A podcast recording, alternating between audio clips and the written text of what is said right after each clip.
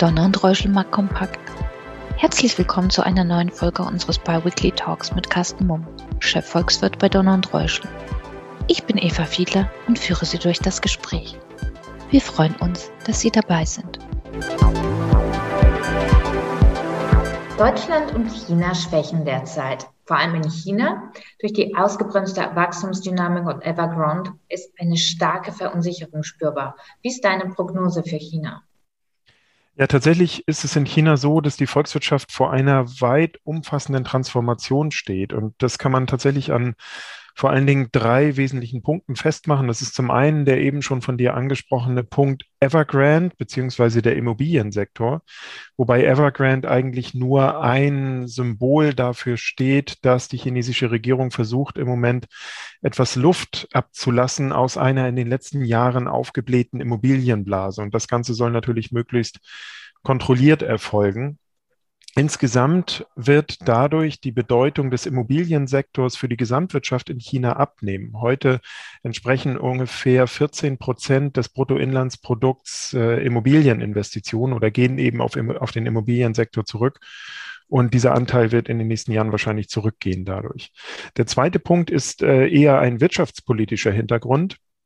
Es ist zum einen die sogenannte Two-Circle-Strategie, die von der chinesischen Regierung ins Leben gerufen wurde. Hier ist die Zielsetzung, den Binnenkonsum deutlich zu stärken. Damit zusammenhängt auch die Strategie der sogenannten Common Prosperity oder des allgemeinen Wohlstands. Man möchte eben dafür Sorge tragen, dass viele Chinesen ihr Wohlstandsniveau erhöhen können, dass das Wachstum eben möglichst vielen Chinesen zugutekommt. Und deswegen eben diese stärkere Fokussierung auf den Binnenkonsum. Und damit einher geht auch, dass man die Abhängigkeit von den USA und von Europa, was den Außenhandel angeht, reduzieren möchte und eben diesen Außenhandel eher in der südostasiatischen Region implementiert sehen möchte. Und der dritte Punkt, neben wirtschaftspolitischem Richtungswechsel, neben dem Immobiliensektor, ist das Thema Dekarbonisierung ein Aspekt, der natürlich auch alle Industriestaaten oder eigentlich jede Volkswirtschaft weltweit betrifft und der Versuch eben zukünftig Produktion von Ressourcenverbrauch und von Umweltverschmutzung zu entkoppeln. Diese Gemengelage wird dazu führen, dass die Wachstumserwartungen für die nächsten Jahre, die eigentlich so bei um die sechs Prozent pro Jahr lagen für China, wahrscheinlich nach unten revidiert werden müssten. Ich halte so vier bis fünf Prozent Wachstum in China in den kommenden Jahren für wahrscheinlich. Das wird auf der anderen Seite aber auch ein stabileres Wachstum sein, dadurch, dass man eben von eher schwankungsreichen Komponenten wie Immobiliensektor, wie äh, dem Außenhandel sich ein Stück weit abwendet, dürfte also dieses Wachstum relativ stabil einfahrbar sein und damit wird China auch weiterhin einer der wichtigsten Treiber der weltwirtschaftlichen Wirtschaftsdynamik oder Wachstumsdynamik bleiben. Da die Spannungen zwischen China und den USA wieder zunehmen, ist ja auch die Außenpolitik ein zusätzlicher Belastungsfaktor, oder? Ja, die Außenpolitik wird sicherlich in den nächsten zwölf Monaten sogar eine größere Rolle spielen. Vor allen Dingen eben dieser geopolitische Wettlauf mit den USA oder der Konflikt mit den USA. Wir konnten in den letzten Monaten ja schon sehen, dass die Reibereien wieder zugenommen haben. Jetzt gerade am aktuellen äh, Geschehen sind es vor allen Dingen die Aspekte, dass die USA zwölf weitere chinesische Unternehmen auf die sogenannte Entity List des Handelsministeriums gesetzt haben und damit quasi diese Unternehmen vom Handel mit den USA oder mit US-Unternehmen ausschließen. Die USA treiben ja auch einen teilweise Boykott der Olympischen Winterspiele, die Anfang nächsten Jahres stattfinden, in China voran, dadurch, dass also offizielle, die Sportler werden davon nicht betroffen sein, aber offizielle äh, von Seiten der USA nicht zu den äh, Olympischen Spielen entsandt werden. Australien hat äh, gerade da mit eingestimmt in diesen Tenor, wird also auch keine offiziellen zu den Olympischen Spielen entsenden. Es gibt verschiedene kleinere militärische Zeichensetzungen, wie beispielsweise, dass US-Kriegsschiffe durch die Wasserstraße zwischen Taiwan und Festlandchina fahren. Es gibt diverse andere Konfliktpotenziale, Menschenrechte, die Frage, wie tragen verschiedene Volkswirtschaften zur Verhinderung des Klimawandels bei oder zur Abmilderung des Klimawandels?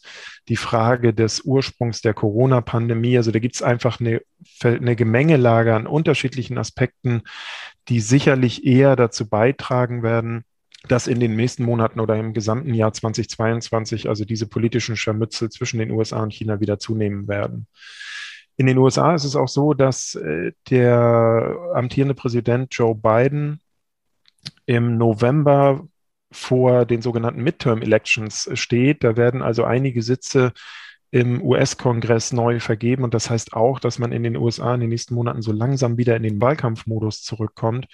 Und da wird es für Biden sicherlich schwierig werden, innenpolitisch Akzente zu setzen. Und dementsprechend wird er sich auch eher auf die Außenpolitik fokussieren. Und da wird China sicherlich ein Thema bleiben. Hm. Im aktuellen Kapitalmarktausblick gehst du ja von der Annahme aus, dass sich die Lieferkettenprobleme und Energieengpässe im ersten Halbjahr nach und nach auflösen. Erleben wir dann wieder einen dynamischen Post-Corona-Aufschwung? Ja, das ist tatsächlich die Basisannahme, dass wir ab dem zweiten Halbjahr nächsten Jahres spätestens dann wieder einen sehr dynamischen und mit überdurchschnittlichen Wachstumsraten einhergehenden Aufschwung sehen, und zwar weltweit zwei oder drei wichtige Voraussetzungen müssen dafür gegeben sein. Du hattest es eben schon angesprochen. Vor allen Dingen die Lieferkettenprobleme müssen sich äh, sukzessive im ersten Halbjahr auflösen. Das ist unsere Basisannahme. Das ist allerdings nicht so ganz sicher, weil das wirklich eine historisch beispiellose Situation ist, die wir hier sehen. Es gibt also keinerlei Blaupausen, wo man sagen könnte, diese enormen Staus allein in den Containerhäfen die lösen sich innerhalb von so und so viel Wochen oder so und so viel Monaten auf. Das wird sich äh, auf jeden Fall einige Monate hinziehen und man muss sehen, äh, wie schnell das tatsächlich geht. Aber Annahme ist, dass sich ähm, dieses Thema eben auflöst. Annahme ist, dass die extremen Energiepreissteigerungen im nächsten Jahr nicht mehr so stattfinden, wie wir sie gerade gesehen haben. Und vor allen Dingen als dritten Punkt, dass eben auch die bestehenden Corona-Restriktionen, vor allen Dingen auf der Nordhalbkugel der Erde, die wir jetzt im Winterhalbjahr erleben, dass die sich eben auch mit Blick auf das Frühjahr nächsten Jahres langsam auflösen. Und dann ist es so, dass wir eben wieder in diesen dynamischen Aufschwung zurückkehren können, den wir auch schon bis zum dritten Quartal 2021 gesehen haben. Bleiben wir beim Ausblick auf das nächste Jahr. Wie sind deine konkreten Wachstumserwartungen für Deutschland, die Eurozone, China, USA und gerne auch global? Ja, die sind auf die Basis dieser Annahme, dass wir wieder den sehr dynamischen Wachstumspfad einnehmen können im nächsten Jahr durch die Bank weg auch gut. In Deutschland ist es so, dass wir in diesem Jahr so knapp drei Prozent Wachstum erwarten und im nächsten Jahr sogar eine dynamischere Wachstumserwartung haben. Ich denke, dass dreieinhalb bis vier Prozent Wirtschaftswachstum realistisch sind. Weltweit und auch in den USA werden die Wachstumsraten eher zurückgehen im Vergleich zu diesem Jahr. Also in der Welt oder weltweit erwarten wir vier bis viereinhalb Prozent Wachstum. In den USA dreieinhalb bis vier Prozent Wachstum. Das sind aber immer noch überdurchschnittliche äh, Wachstumserwartungen. Also wenn man das mal so vergleicht mit den Durchschnittswerten der vergangenen zehn Jahre, dann ist es immer noch deutlich dynamischer.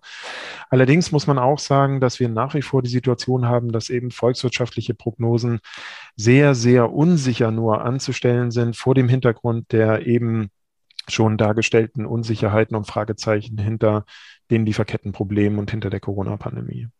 Die Inflationsspitze ist ja nun oder spätestens im ersten Quartal nächsten Jahres erreicht. Wir rechnen aber für das gesamte nächste Jahr mit erhöhten Inflationsraten und auch negativen Realzinsen. Welche Assetklassen werden dadurch unterstützt?